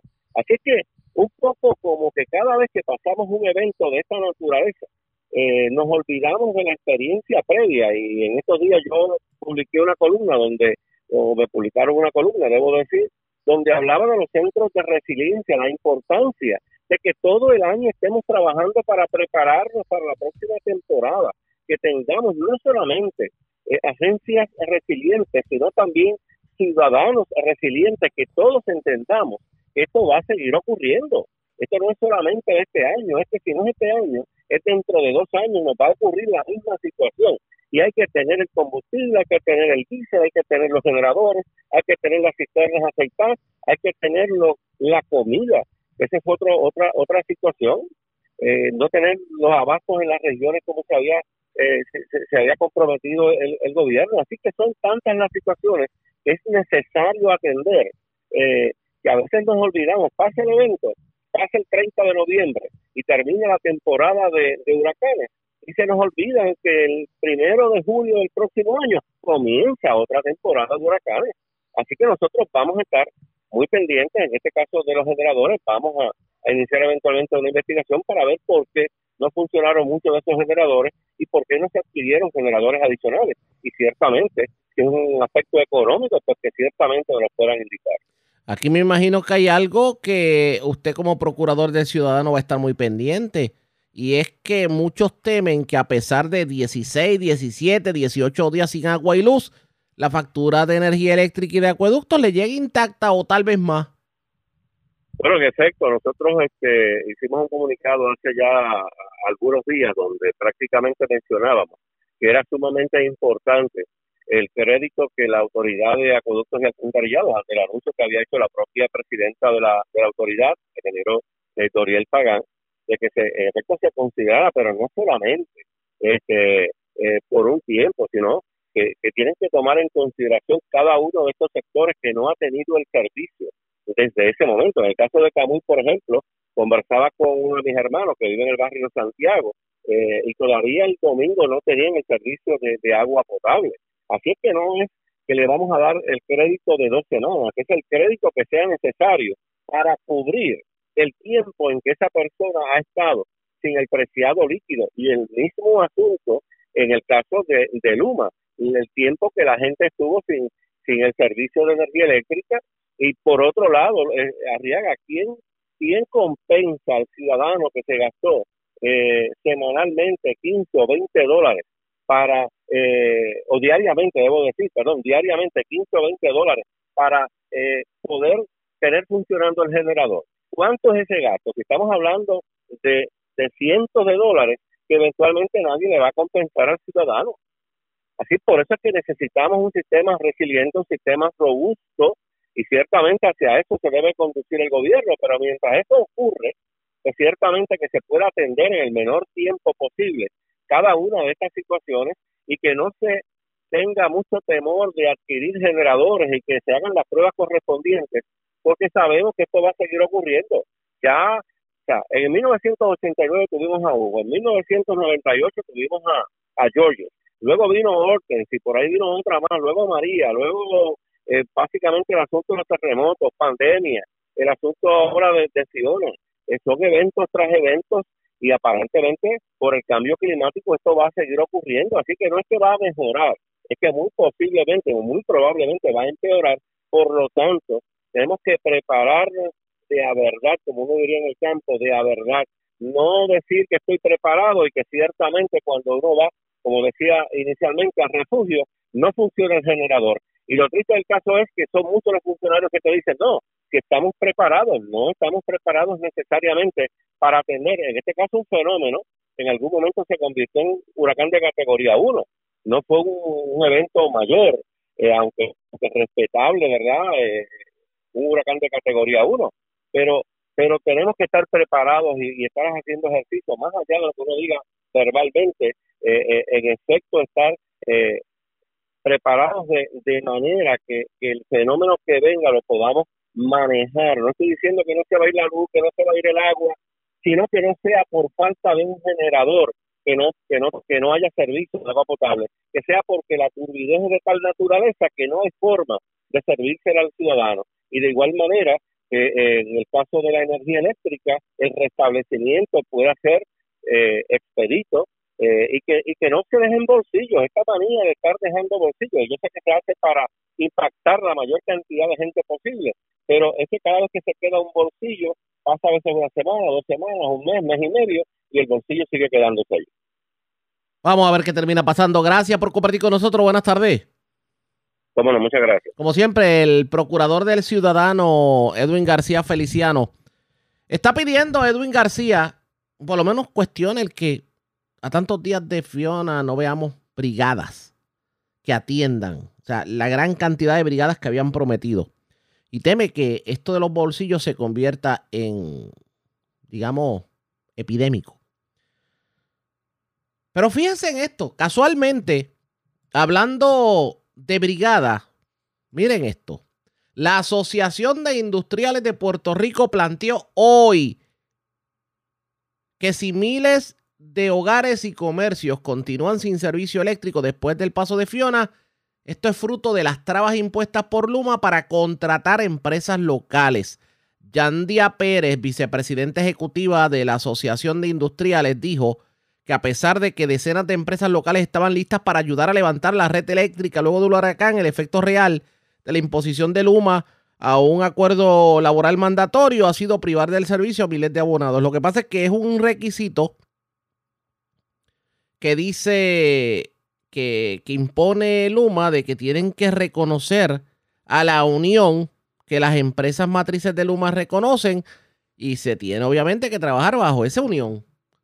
Algo que entiende la Asociación de Industriales que obstaculiza la respuesta humanitaria de los asociados y de todas las empresas locales que desean contribuir a este asunto. El señalamiento de Pérez se une al llamado que hace unas semanas hizo la Asociación de Contratistas Generales, organización que reclamó al gobierno que tome cartas en el asunto. Porque, por ejemplo, luego de que Luma se hiciera cargo de la red eléctrica hace poco más de un año, estableció entre sus procedimientos de contratación que aquellas empresas interesadas en hacer negocios con el consorcio deben convertirse en un taller unionado bajo la Hermandad Internacional de Trabajadores Eléctricos, aunque Duke Austin, principal ejecutivo de Quanta Services, codueña de Luma, sostuvo que el requisito de, de la unión solo aplica a contratistas eléctricos y no a otras tareas que aquí tenemos otra razón por la cual Luma no quiere contratar contra, eh, celadores, sobre todo del patio, porque tienen que unionarse bajo la Hermandad Internacional de Trabajadores Eléctricos. O sea, que no esperes un, unionado UTIER eh, desafiliándose de la UTIER y formando parte de la Hermandad Internacional. Como que la caja de Pandora ah, se sigue abriendo y vemos más cosas en torno a esta eh, energización que terminará ocurriendo pendientes a la red informativa. Presentamos las condiciones del tiempo para hoy. Hoy jueves, polvo del Sáhara continuará resultando en cielo brumoso a través de la región. Sin embargo, se espera desarrollo de aguaceros inducidos diurnamente con tronadas aisladas sobre el suroeste de Puerto Rico. A través de las aguas locales, se espera oleaje de picado a peligroso para las aguas mar afuera del Caribe y el pasaje de Mona, a medida que un área de baja presión se mueva muy al sur hasta 7 pies. Existe riesgo alto de corrientes marinas para las playas del noroeste a noreste de Puerto Rico y Culebra hoy, y riesgo moderado para la mayoría del resto de las playas. En la red informativa de Puerto Rico, este fue el informe del tiempo. La red le informa. Señores, regresamos a la red le informa, el noticiero estelar de la red informativa. Gracias por compartir con nosotros. Vamos a, bueno, dar una ronda sobre cómo está el país en cuanto a la energía eléctrica, sobre todo en el suroeste de Puerto Rico. Y vamos a comenzar escuchando declaraciones que diera el alcalde de Lajas, Jason Martínez Maldonado. Martínez Maldonado fue celador de línea de la Autoridad de Energía Eléctrica antes de ser alcalde. Y él asegura que la gente de Luma está trabajando al garete. Vamos a escuchar su desahogo. A ver si la gente de Luma puede eh, escuchar esta voz, este grito de auxilio porque sinceramente me siento con las manos atadas ante una gerencia de Luma, los cuales uno hace un reclamo y sí te contestan, pero no ejecutan. Así que yo sigo, sigo y seguiré eh, fiscalizando el desempeño de lo que es la compañía Luma. Y quiero aclarar, eh, hay mucho empleado bueno, hay mucho acelerador de línea que viene de, de trabajar en energía eléctrica, que tienen el conocimiento y te puedo decir que ellos internamente y privadamente me dicen que no los dejan trabajar como ellos saben hacerlo. Así que gracias a Dios me llama ahora un compañero y que es bueno, bien apreciado y me dice que lo liberaron y que puede venir a trabajar el alimentador 3, 6603 el 3 que prende las parras, residencial Las Américas y otros puntos importantes de nuestro pueblo que, que me gustaría que prendieran. Eh, yo espero que terminen esto hoy, si es que no le cambian los planes y lo sacan de, de, esta jurisdicción, de esta ruta. Eh, yo me encuentro ahora mismo identificando unos puntos que necesito que se corrijan para poder prender este alimentador que sinceramente está pagado por, por, porque los gerenciales de Luma no le envían, no envían una brigada a atender esto. Y estamos padeciendo, pagándola, eh, porque este alimentador prácticamente se puede arreglar en un día. Se puede arreglar en un día. Eh, pero ya yo no tengo más paciencia con esta gente, así que yo voy a seguir eh, detallando y, y, hablándole a las emisoras para que se escuchen todo Puerto Rico, a todo el mundo. Le voy a decir hasta que prendan a la 100%. Estamos apagados de vicio, esa es mi opinión. Estamos apagados de vicio. Eh, ahora mismo hay un montón de personal en, en, en, La Plata, que es alimentador el 6601 el 3. Y ese alimentador tienen ahí este 20 personas y gracias a Dios llegaron unos empleados que trabajaban en la técnica de San Germán, los cuales agradezco que se hayan asignado ese personal porque ahora sé que no van a fallar. Esos que van para allá no van a fallar. Están trabajando y van a hacer un buen trabajo y voy a mostrarles ahorita que son súper buenos. Todavía no tengo personal en el alimentador que sale de Cabo Rojo hacia Laja, que alimenta Cejo Alto, París, Maguayo, eh, Los Llanos, pero ahí no tengo ningún tipo de personal asignado. Algo insostenible con, una compañía de Luma que dicen que están al palo. Por eso son víctimas y blancos del bullying esa compañía, ¿me entiendes? Ahí la percepción es que el trabajo que ellos hacen es pobre. Eh, y ya a mí se me agotó la paciencia con esta compañía. Y en verdad, en verdad pienso que están al garete. Esa es mi opinión, mi expresión. Ellos están al garete. Así que nada, sigo trabajando, sigo fiscalizando. Espero, espero no, Hoy estoy seguro que Cuesta Blanca va a aprender y mañana se comienzan los trabajos para aprender Papayo y Salinas Fortuna. Así que ese grupito que está allá en la 116, no los toquen. Ese grupito de Jeffrey, de Freddy, son los duros de verdad. Son, están con una compañía americana, con cuantas, y los representan acá en Puerto Rico Luma, pero ellos son los duros, ellos están trabajando y saben lo que hacen. Eh, no han fallado, tenemos muy buena comunicación, yo estoy colaborando con ellos porque se dejan ayudar, contrario al otro grupo que no se deja ayudar. Uno va allá y me dice, no, usted, usted no tiene... Pues, de hecho, el hombre no habla español y tiene un traductor y no quiere escuchar, pues mira, las consecuencias son lo que están pasando. Un fuego ayer, eh, el, breaker no se quedaba, pero yo tampoco me puedo arriesgar a yo meterme ahí en contra de la voluntad de ellos y ellos se vayan porque ellos están haciendo el trabajo pesado. Ellos tienen el cable, ellos tienen la aislación, tienen los materiales para poder levantar ese sistema. Tan pronto ellos se larguen y dejen los 20 y pico mil bolsillos que van a dejar, pues uno puede trabajar y tomar acción, pero sin corriente en la línea principal, no vale la pena que yo me vaya a pelear con ellos porque no hay, no hay corriente en la línea principal. ¿Sabes? Así que eh, sigo diciendo, hoy estamos a 18 días del huracán, los daños fueron mínimos, sí hay postes partidos en, diferentes áreas como Candelaria y, y en ciertos lugares, pero no se podía trabajar fácilmente. Esas fueron las expresiones del alcalde de Lajas y otros alcaldes del suroeste de Puerto Rico piensan de la misma forma que este ejecutivo municipal, pero obviamente traemos sus declaraciones porque el alcalde de Lajas es como hablar del alcalde de Utuado o el alcalde de Guaynabo, que trabajaron en la Autoridad de Energía Eléctrica y conocen cómo se bate el cobre. En el caso del alcalde de Lajas, él entiende que se está trabajando al garete, pero hay otros alcaldes que también piensan igual y hagamos lo siguiente. La red le informa. Cuando regresemos, se cuestiona el alcalde de Ponce. ¿Valió la pena verdaderamente que el presidente de Estados Unidos pisara la perla del sur a inicios de semana? Es lo próximo a la pausa. Regresamos.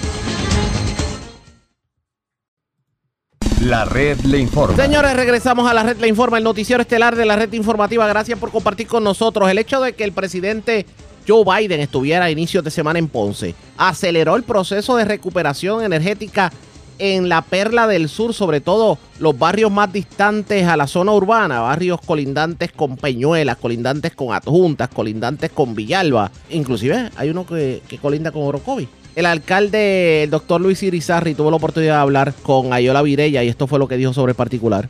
Pues eh, prácticamente el compromiso de él es que sí, que va a tomar cuenta y que va a acelerar los procesos. Él criticó indirectamente la administración anterior del presidente Trump cuando dijo que las ayudas no llegaron como se supone que, que hayan pasado luego del huracán María. Por lo tanto, él va a dar instrucciones a sus secretarios de gabinete y ayudantes a que se tenga más agilidad de los procesos. Él hizo el anuncio de 60 millones para inundaciones, 700 millones para infraestructura, puentes y estar seguro de que el sistema eléctrico se intervenga de una manera ágil y correcta, porque prácticamente ese es el asunto que ahora nos, nos, nos incumbe a cada uno de los ciudadanos ponceños y puertorriqueños. En ese tema del, del, sistema eléctrico, él anuncia una nueva iniciativa de, del gobierno federal para asistir y supervisar la recuperación en Puerto Rico. Eh, entiendo que allá en Ponce, líderes comunitarios también eh, le, le, expresaron la molestia con lo que está pasando en el sistema de energía. ¿Usted cree que vaya a haber algún cambio?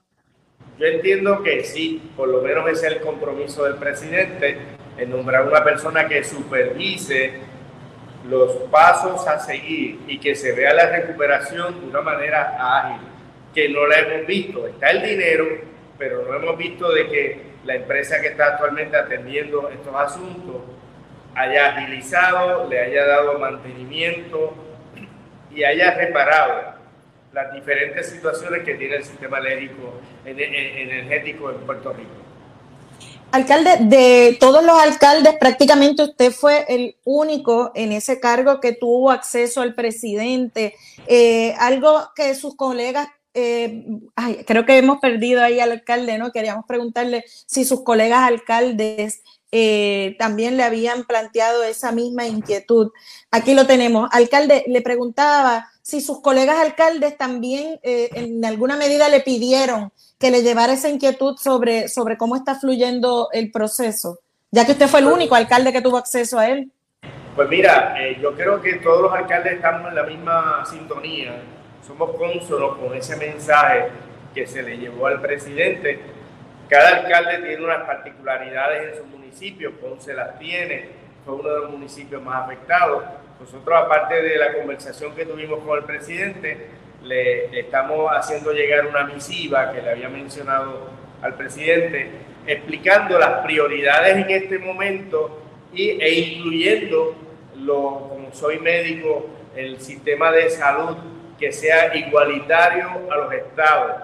Nosotros somos ciudadanos americanos, puertorriqueños, que merecemos que el servicio y la aportación a los servicios médicos sean de la misma manera porque nos exigen los mismos estándares de tratamiento y de servicio, por lo tanto, la compensación y la ayuda para el sistema de salud debe ser igual. Eso fue lo único que añadí, aparte de la emergencia que tenemos en estos momentos.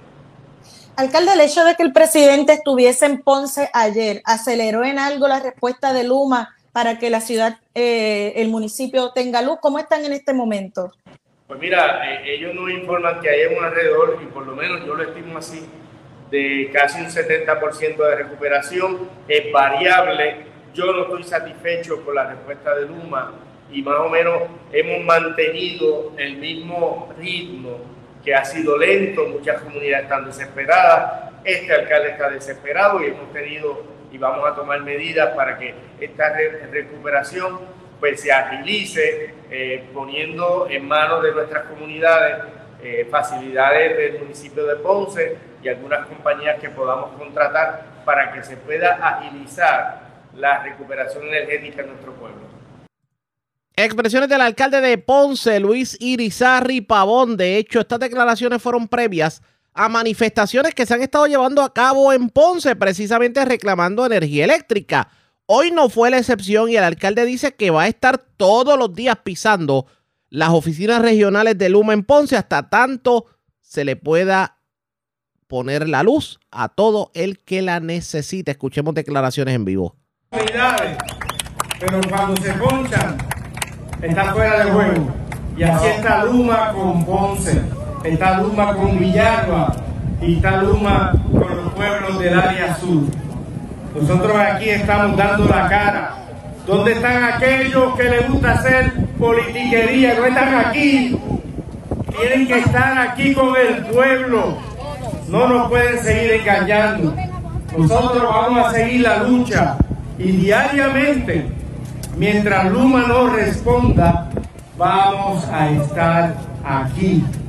Mañana a las 5 de la tarde nos vemos aquí. Para que nuestra gente de Ponce, algunos que están trabajando, puedan manifestarse. La manifestación pues se va a llevar a cabo a las 5 de la tarde y todas las tardes van a continuar estas manifestaciones. Todavía Ponce tiene un sinnúmero de sectores que se encuentran sin energía eléctrica. Pero precisamente hablando del distrito de Ponce, uno de los que tuvo la oportunidad de hablar sobre lo que está ocurriendo lo es el senador Ramoncito Ruiz, que ya califica como insostenible el que Ponce, Peñuela, Guayanilla, Yauco, Guánica, también municipios como Adjuntas, Ayuya, Utuado, Lares, todavía tengan sectores sin servicio de energía eléctrica. En entrevista con Julia Bello de Radio Grito, la red informativa en el noroeste, esto fue lo que dijo el senador Ramoncito Ruiz. Sobre 17 a 18 sectores con el problema de luz, barrios enteros como parte de Pezuela 1, Pezuela 2, Bartolo, diferentes comunidades aquí en, Callejón, el sector Los Adame, el Duque, una cantidad de áreas todavía pendientes a energizar en el esfuerzo que ha hecho la administración municipal dando sus herramientas y lo mejor que tienen ellos para poder levantar este sistema, Julia, y mira lo que son las cosas del mundo. Cuando nosotros entramos, yo como senador y Fabián como eh, alcalde, nos solicitó un momento dado que le trabajáramos, le ayudáramos con ayudas, con fondos, para él poder, con unos fondos que había asignado dentro del municipio que identificó y fondos adicionales, comprar maquinaria y equipo. Mira cuál ha sido el resultado. Lares tenía su maquinaria y los equipos para poder responder a un desastre. déjame decirte, Ramoncito, no te voy a robar el tiempo porque es, es importante el tiempo de hoy. Pero he visto alcaldes que se dedicaron a baile, baraja y botella y fiesta va y fiesta viene. Y ahora están como locos con, comunidades con mucha necesidad porque no se preocuparon ni se ocuparon lo que tenía que ocuparse. Adelante. Y dentro del espacio, pues ahora el gobierno descargó su responsabilidad a los alcaldes a través de la forma 113 que le dice si quieres una maquinaria, un equipo, llena la forma 113, la oficina de gerencia de presupuesto te lo va a autorizar, vas a servicios generales y muchos alcaldes todavía están en el proceso de alquilar maquinaria y equipo. Y en aquel momento cuando Fabián entró, se sentó con nosotros, nos discutió el tema de cómo íbamos a trabajar con asignación de fondos, se le consiguieron fondos legislativos, otros ahorros y otras propuestas que tenía el municipio. Y el área adquirió un equipo, una flota de vehículos pesados para atender esta situación que de igual manera ha tenido, la ha utilizado para abrir brecha para que Luma pueda levantar el sistema eléctrico en nuestro pueblo, que te lo tengo que decir públicamente, la zona sur de Puerto Rico todavía está en un 70% global. De haber levantado el sistema eléctrico. Tenemos a Dares todavía que está en un 65%, Adjunta que está en un 60%, Jayuya está en un 62%, pero cuando baja a los pueblos de, de Guánica, baja a los pueblos de Sabana Grande, Maricao, Laja, apenas alcanzan un 12% y los alcaldes han hecho un reclamo públicamente, de lo cual este servidor hizo una conferencia de prensa y la prensa del país la cubrió, que si la zona metropolitana ya tiene sus sistemas en un 95%, que esas brigadas se envíen al sur de Puerto Rico, que se envíen al sur de Puerto Rico, a la zona central, para poder responder con ellos. Y lo digo públicamente, la visita de Biden designó a Jennifer Saflop para que bregue como secretaria de Energía de los Estados Unidos, para que bregue con el asunto de la energía en Puerto Rico. O sea, estamos hablando que los 9.800 millones de dólares que están asignados a Puerto Rico para la renovación del sistema eléctrico, Jennifer va a jugar un papel bien importante, no en el desembolso, porque aquí se ha confundido de que ella no tiene responsabilidad, sí, tiene una responsabilidad como secretaria de Energía de los Estados Unidos para trabajar de cerca que esos proyectos se puedan lograr Puerto Rico los necesita. Nosotros necesitamos un sistema de energía renovado para evitar lo que estamos viviendo ahora, sectores donde no fue lo mismo el huracán María versus lo que fue el huracán Fiona, donde todavía a 16 días de haber pasado el huracán enfrentamos estos problemas, Julia, y lo tengo que decir públicamente, la visita de Biden trajo a colación ese punto bien importante y le está diciendo a Luma públicamente que se tiene que poner para su número, porque Julia, el huracán hace 16 días Mm. y el 21 de septiembre en este país llegó una noticia que pasó por el debajo del radar y nadie la tomó en consideración y fue el referido que hiciera la fiscal general de Nueva York, eh, eh, eh, la señora Leticia James, solicitando que se investigue a Luma. Que se investigue a Luma. ¿ok? Por lo- los manejos que han habido con los fondos federales y Biden nos trae a nosotros la colación de que se asigna a una persona a trabajar con los proyectos de energía. Y Expresiones de Ramoncito Ruiz, que también aprovechó para exhortar a la ciudadanía, sobre todo a agricultores del centro de la isla, a buscar ayuda, porque hay ayudas disponibles que pueden, digamos, mitigar un poco lo que ha sido el efecto de Fiona. Pero claro está, esto de la energía eléctrica se sale de proporción que terminará ocurriendo pendientes a la red informativa. La red le A la pausa, regresamos a la parte final del noticiero estelar de la red informativa. La red le informa. Señores, regresamos esta vez a la parte final del noticiero estelar de la red informativa de Puerto Rico. ¿Cómo está Estados Unidos? ¿Cómo está el mundo a esta hora de la tarde? Vamos con DN, nos tiene un resumen completo sobre lo más importante acontecido en el ámbito nacional e internacional. El presidente ucraniano Volodymyr Zelensky afirma que las Fuerzas Armadas de su país han recuperado diferentes territorios de las regiones de Gerson, Kharkov, Lugansk y Donetsk, mientras Ucrania continúa montando una gran contraofensiva incluso en territorios que Rusia afirma haber anexado. Esto se produce al tiempo que Estados Unidos ha anunciado un nuevo paquete de ayuda militar de 625 millones de dólares para Ucrania, que incluye el envío de más sistemas de lanzamisiles HIMARS. El embajador de Rusia en Estados Unidos condenó la ayuda militar estadounidense, alegando que Moscú percibe dicha maniobra como una amenaza inmediata a los intereses estratégicos del país. Varios altos funcionarios ucranianos han criticado al hombre más rico del mundo, Elon Musk, por presentar un plan para poner fin a la guerra. Musk hizo una publicación en Twitter que tuvo mucha repercusión, en la que proponía que Crimea sea reconocida formalmente como parte de Rusia, que Ucrania siga siendo un país neutral y que se repitan las elecciones en las regiones anexionadas por Rusia bajo la supervisión de la ONU. Musk publicó su plan un día después de que el Papa Francisco hiciera el mayor llamamiento que ha hecho hasta el momento para que Rusia y Ucrania encuentren una manera de poner fin a la guerra. Estas fueron las palabras expresadas por el Papa Francisco el domingo.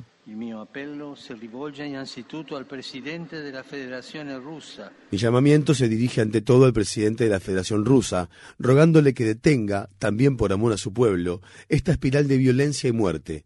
Por otro lado, entristecido por el enorme sufrimiento de la población ucraniana tras la agresión sufrida, dirijo un llamamiento igualmente confiado al presidente de Ucrania para que esté abierto a propuestas de paz serias. El martes, el presidente ucraniano Volodymyr Zelensky firmó un decreto mediante el cual descarta entablar cualquier tipo de conversación con el presidente ruso Vladimir Putin. La Corte Suprema de Estados Unidos escuchó alegatos orales el martes en un caso que podría conducir a una reducción aún mayor de los alcances de la ley del derecho al voto. Algunos analistas jurídicos dicen que es posible que la mayoría conservadora vote a favor del mapa electoral del estado de Alabama, producto de una manipulación con sesgo racial, al tiempo que rechazaría algunos de los reclamos legales más amplios del estado. Alabama ha defendido la nueva redistribución de los distritos electorales describiéndola como neutral desde el punto de vista racial. Sin embargo, los críticos afirman que fue diseñada para diluir el poder de los votantes negros. Durante los alegatos orales, la jueza Ketanji Brown Jackson, la primera jueza negra del alto tribunal, cuestionó los argumentos presentados por Alabama y dijo que los redactores de la enmienda 14 de la Constitución no tenían la intención de que fuera neutral o ciega a la raza de las personas. El objetivo de la enmienda era asegurar los derechos de los antiguos esclavos liberados. El legislador que introdujo esta enmienda dijo, a menos que la Constitución los restrinja, me temo que todos esos estados mantendrán esta discriminación y aplastarán hasta la muerte a los odiados libertos. Esa no es una idea neutral o ciega a la raza en cuanto a medida de reparación. Una vez terminados los alegatos orales, el abogado principal del Fondo de Defensa Legal de la Asociación Nacional para el Progreso de las Personas de Color, Dewey Ross, habló en la puerta del tribunal. Ross es el abogado del principal demandante en el caso de Alabama, Evan Milligan.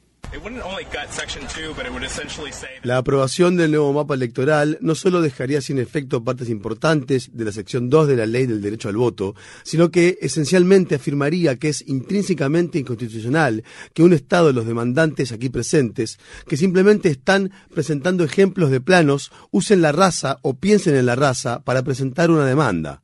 Por lo tanto, se obtendrían muchos menos distritos con mayoría minoritaria e incluso muchos menos distritos donde los votantes de sectores minoritarios puedan unirse a los votantes blancos y elegir candidatos que respondan a sus necesidades.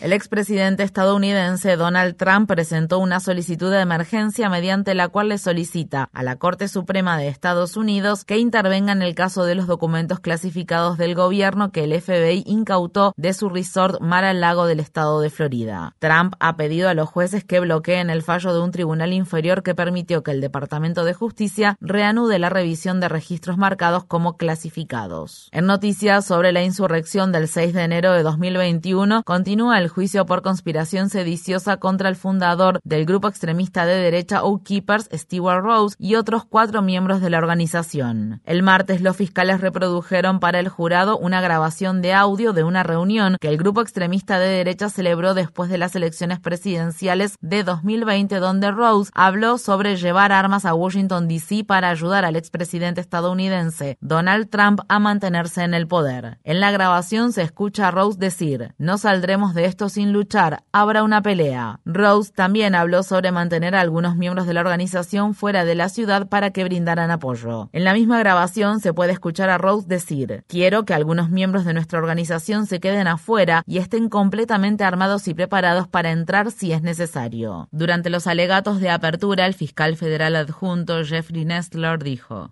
su objetivo era detener, por el medio que fuera necesario, la transferencia legal del poder presidencial, incluso levantando las armas contra el gobierno de Estados Unidos. Idearon un plan de rebelión armada para destruir los cimientos de la democracia estadounidense. El presidente de Estados Unidos, Joe Biden, se dirige este miércoles al estado de Florida para visitar las áreas devastadas por el huracán Ian. El número de muertes por la tormenta asciende a 109 y sigue en aumento. Las autoridades están preocupadas por el hecho de que la tormenta pueda provocar un incremento en la cantidad de personas sin vivienda en Florida, ya que muchos residentes, incluidos los que viven en casas móviles, perdieron todo en la tormenta. Para más información sobre el huracán Ian, visite nuestro sitio web democracynow.org/es. En Estados Unidos, la empresa Amazon suspendió a 50 trabajadores que se negaron a retomar labores después de que se inició un incendio dentro de un centro de distribución ubicado en el distrito de Staten Island en la ciudad de Nueva York. Los trabajadores dijeron que no era seguro regresar a trabajar debido al humo y las inundaciones que se produjeron en el depósito. Las suspensiones ocurrieron en el único centro de distribución sindicalizado de Amazon en Estados Unidos. Esto se produce al tiempo que el sindicato Amazon Labor Union está pidiendo a la empresa que deje de postergar las negociaciones con el gremio. En Estados Unidos, el periódico The New York Times confirmó la identidad de una mujer que desempeñó un papel clave en reclutar y engañar a un grupo de 48 solicitantes de asilo venezolanos que se encontraban en el estado de Texas para que abordaran un vuelo a la isla Martha's Vineyard, estado de Massachusetts, como parte de una estrategia política del gobernador del estado de Florida, Ron DeSantis. El periódico identificó a la mujer como Perla Huerta. Huerta es una ex médica de combate y ex agente de contrainteligencia que sirvió en Irak y Afganistán y fue dada de baja de las Fuerzas Armadas en agosto. La organización Abogados por los Derechos Civiles ha presentado una demanda judicial colectiva de derechos civiles contra Huerta, DeSantis y otras personas que estuvieron involucradas en dicha estrategia política. Este miércoles se desató un incendio en una base aérea de Corea del Sur después de que un misil surcoreano fallara y se estrellara durante un ejercicio militar con fuego real que el país realizaba junto a Estados Unidos. El incidente ocurrió al tiempo que la tensión se incrementa en la región. El martes, Corea del Norte disparó por primera vez en cinco años un misil balístico que sobrevoló Japón. En Filipinas, un periodista de larga trayectoria de 63 años fue asesinado a tiros el martes cerca de su casa ubicada en los suburbios de Manila. Percy Balmabasa, también conocido como Percy Lapid, fue un destacado crítico del presidente Ferdinand Marcos Jr. y de su predecesor Rodrigo Duterte. Percy Lapid es el segundo periodista filipino que es asesinado desde que Marcos asumió la presidencia el 30 de junio. Ha expirado un acuerdo de alto el fuego de seis meses en Yemen. Las Naciones Unidas están pidiendo una extensión de la tregua, pero la coalición liderada por Arabia Saudí y respaldada por Estados Unidos y los hutíes aún tienen que aceptar el acuerdo. El enviado especial de la ONU para Yemen, Hans Grundberg, instó a ambas partes a evitar una nueva ronda de enfrentamientos.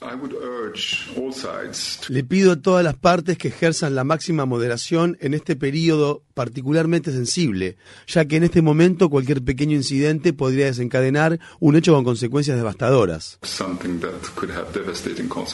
Un grupo de 30 prisioneros palestinos retenidos por Israel se encuentran actualmente en la segunda semana de una huelga de hambre indefinida cuyo fin es protestar contra la detención administrativa, la política de Israel mediante la que se detiene a palestinos sin cargos ni juicio hasta por años en algunos casos. Entre los prisioneros que están en huelga de hambre se encuentra el abogado franco-palestino, defensor de derechos humanos Salah Hamouri, quien lleva seis meses detenido sin cargos debido a lo que Israel ha catalogado como pruebas secretas. En Ecuador, al menos 15 personas murieron el lunes en el estallido de violencia más reciente al interior de una prisión del superpoblado sistema penitenciario de Ecuador. El martes, los familiares de los reclusos se reunieron frente a la prisión de la ciudad de La Tacunga para averiguar si sus seres queridos seguían con vida. En 2021, al menos 316 personas murieron dentro del sistema penitenciario de Ecuador, cuya población carcelaria supera en un 11% la capacidad de las instalaciones. En el estado de Georgia, el hijo del candidato republicano al Senado de Estados Unidos, Herschel Walker, denunció públicamente a su padre a través de las redes sociales, lo que podría sacudir una de las contiendas para el Senado que ha generado mayor expectación. Herschel Walker es una ex estrella del fútbol americano que se enfrenta en una contienda electoral muy reñida al senador demócrata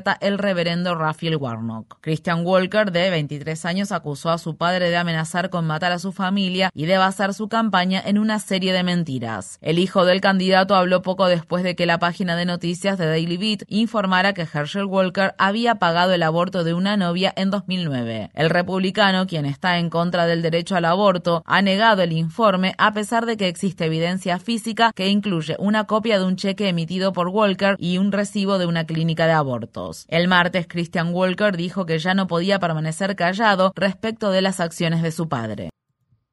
La red le informa. Señores, enganchamos los guantes. Regresamos mañana viernes a la hora acostumbrada cuando nuevamente a través de Cumbre de Éxitos 1530 de X61 de Radio Grito y de Red 93, que son las emisoras que forman parte de la red informativa, le vamos a llevar a ustedes el resumen de noticias de mayor credibilidad en el país. Hasta entonces, que la pasen bien.